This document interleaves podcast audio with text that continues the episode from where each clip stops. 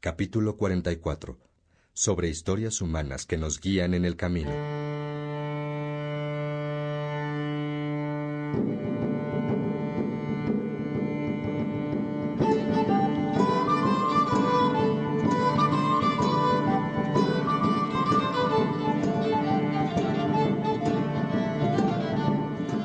Peregrino, ¿qué estás haciendo ahora? Llevas demasiado tiempo mirando el microscopio. Mm, ¿Te has olvidado de andar el camino? Ven, Agustín está con sus amigos y va a contar cosas importantes. Anda, no te lo pierdas, amigo.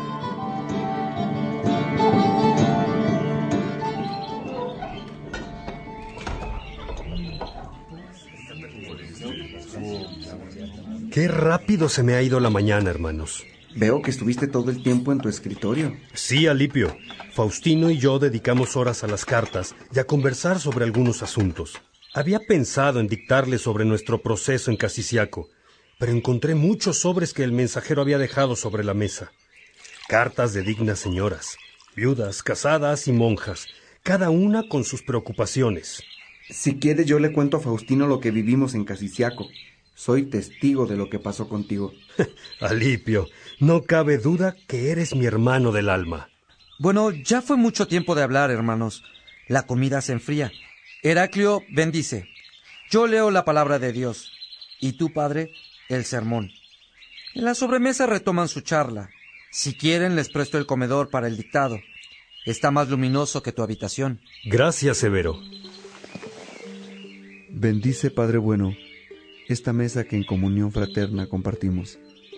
Te damos gracias por los alimentos y nos ponemos a tu servicio para administrar los bienes que nos das con la gente que no tiene comida en su casa. Amén. Amén.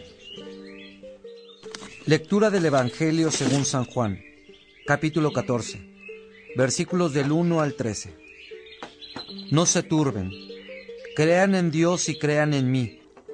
En la casa de mi Padre hay muchas habitaciones. De no ser así, no les habría dicho que voy a prepararles un lugar, y después ir y prepararles un lugar. Volveré para tomarlos conmigo, para que donde yo esté, estén también ustedes, para ir a donde yo voy. Ustedes ya conocen el camino.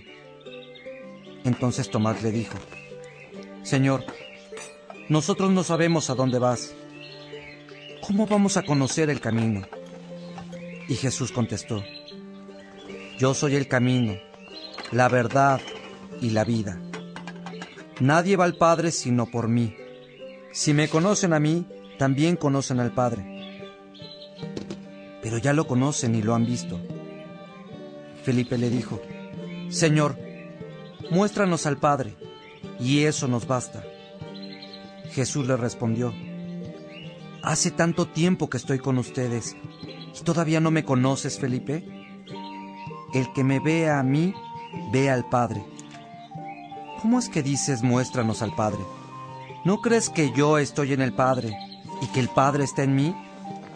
Cuando les enseño esto, no viene de mí, sino que el Padre que permanece en mí hace sus propias obras. Yo estoy en el Padre y el Padre está en mí. Créanme en esto, o si no, créanlo por las obras mismas. En verdad les digo, el que crea en mí hará las mismas obras que yo hago, y como ahora voy al Padre, las hará aún mayores. Todo lo que pidan en mi nombre lo haré, de manera que el Padre sea glorificado en su Hijo. Palabra de Dios. Gloria a Señor Jesús. ¿Qué significa, hermanos, lo que acabamos de escuchar? Jesús hace saber a sus discípulos que sí conocen a dónde va y que también conocen el camino. Jesús va al Padre, y Jesús es el camino que conduce a la verdad y a la vida. Jesús iba, pues, a sí mismo por sí mismo. ¿Y nosotros? ¿A dónde vamos? A Él por Él mismo, ya que Él y nosotros vamos al Padre. Por eso es que nuestro camino es Jesús. Él va al Padre y nosotros a Él, y por Él al Padre.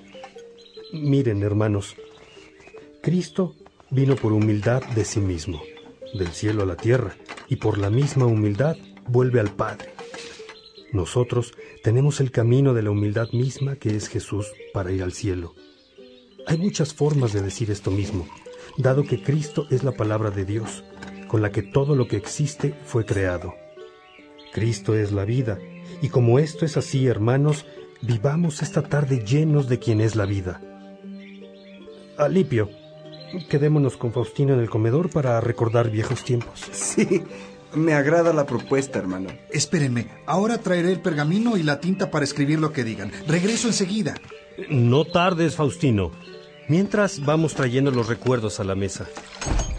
Quizás puedas platicarles de los personajes que nos visitaron en Casiciaco y los golpes que recibimos a la soberbia hasta que te topaste con la lectura de una carta que te tocó el corazón y lloraste como un niño pero también reíste de gozo y fuiste conmigo y con tu madre a contarnos lo que había pasado, ¿sí te acuerdas? Sí, Alipio, lo recuerdo. Y también lo otro que tú leíste en la palabra de Dios, y a la vez te hizo sentir el llamado. ¿Te acuerdas de los dos monjes? Esos que eran funcionarios de gobierno. Tenían novia, y al pasar por un convento... Ya llegué. Estoy listo con pergamino, tinta y pluma a la mano. Qué rápido eres, Faustino. Alipio, ¿Contamos cronológicamente cómo fueron sucediendo las cosas o según las vayamos recordando? Las recuerdo cronológicamente, Agustín. Y estoy seguro que tú también, porque fue un proceso ascendente, tan claro que no habría otro modo de contarlo. Cierto, Alipio. Vivíamos en Casiciaco. Ya habíamos dejado otras aspiraciones y estábamos dispuestos a entregarnos al estudio de la filosofía y las sagradas escrituras. Mi madre, mi hermano Navigio y mi hijo Adeodato vivían con nosotros. Escribe Mónica, Faustino. No vaya a ser que la gente piense que así como no dice el nombre de su amada, no dice tampoco el nombre de su madre. Muy bien, padre Alipio. Ya lo anoté. También estaban mis primos y unos discípulos míos. Trigencio y Licencio eran sus nombres. Tus primos eran Lastidiano y Rústico. Unos habían estudiado y otros eran menos instruidos pero nos entusiasmaba el deseo de vivir en común para descubrir la verdad, con la idea de que si es para todos, no importa el grado académico de la gente que la busca. Luego supimos que la verdad es una persona, no un pensamiento. Por eso es que todos pueden conocerla. Y eso es precisamente lo que queremos contarte, Faustino. ¿Cómo fue que viviendo en Casiciaco descubrimos que la verdad es una persona y no una intuición o un concepto? Escribo. Agustín fue a conversar con Simpliciano, quien después sucedió a Ambrosio como obispo de Milán. Ah, pero bueno, eso no es lo importante. Bueno, Alipio, es importante por el hecho de que me sentía mejor escuchado por Simpliciano. Tienes razón, hermano. ¿Lo escribo tal cual? Sí, escucha.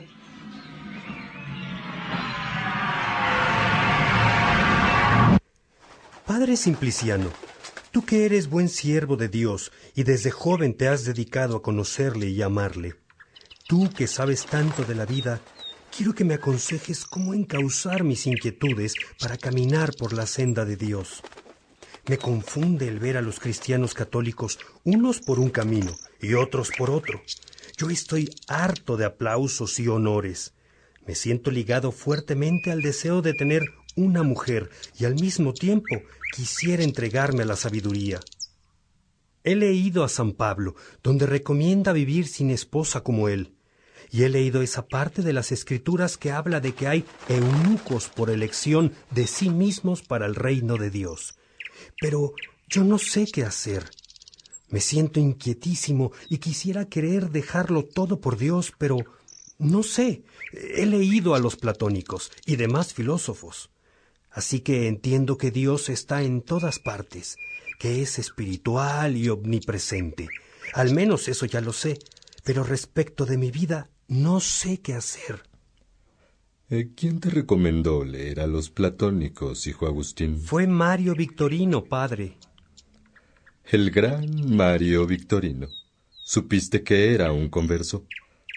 Había estado dominando todas las disciplinas liberales, letras, filosofía, era el maestro de nobles senadores, venerador de ídolos, partícipe de sacrilegios, aterrador defensor de dioses paganos. No lo sabía del todo, no con tanto detalle, padre Simpliciano. Pues mira, que su experiencia es preciosa en el encuentro con Cristo. Él solo, y por curiosidad, escudriñaba las sagradas escrituras y en secreto me decía, ¿sabes que ya soy cristiano? Yo le decía, no te creeré hasta que te vea en la iglesia. Entonces, Mario Victorino me cuestionaba si eran las paredes del templo lo que hace a los cristianos. La burla de las paredes del templo se repitió muchas veces y yo le daba la misma respuesta. Hasta que no te vea en la iglesia, no te consideraré cristiano. ¿Y qué pasó entonces, padre? Pues Mario Victorino siguió leyendo la Biblia y temió ser negado por Cristo delante de sus ángeles si él temía confesarle delante de los hombres. ¿Has leído esa advertencia en la Biblia, verdad, Agustín? Sí, padre, la he leído. Pues Mario Victorino sintió tal vergüenza de sí mismo por su vanidad que hasta se enrojeció ante la verdad y de pronto llegó conmigo y me dijo, vamos a la iglesia, quiero hacerme cristiano. Lo llevé, lo preparé, lo bauticé e hizo votos cristianos. Los soberbios que lo admiraban se llenaron de rabia y rechinaban sus dientes. Los cristianos se sentían dichosos al verle tan feliz, libre al fin de supersticiones y de vanidad. Es impresionante, padre. Imagino a Mario Vitorino dichoso como nunca antes, rodeado de gente buena, sencilla, amorosa y libre. Eso y más, Agustín. Mario Victorino descubrió el amor gratuito de quien le ama con amor verdadero. Y no por su cultura y erudición, ni por sus elocuentes defensas a dioses falsos. Eso no se paga con nada. Se vive y se goza sencillamente con un amor igual para con la gente. Y claro, tal como lo cuentas, imagino que Mario Vitorino, por la fama que ya había acumulado y lo conocido que era, tenía un gran foro para compartir la verdad descubierta. Habrá sido de gran ejemplo para muchos. Así es, Agustín. Él tenía miles de miradas sobre sí, y fueron muchos los que poco a poco le fueron siguiendo. Su alegría y sencillez eran lo que más atraía y sorprendía a la gente, que vio el cambio de la soberbia a la sencillez de Mario Victorino. Ojalá yo pudiera vivir algo así, padre. Estás en eso, yo te lo aseguro, Agustín. Desea mucho esa libertad. Deseala mucho, hijo. No lo olvides.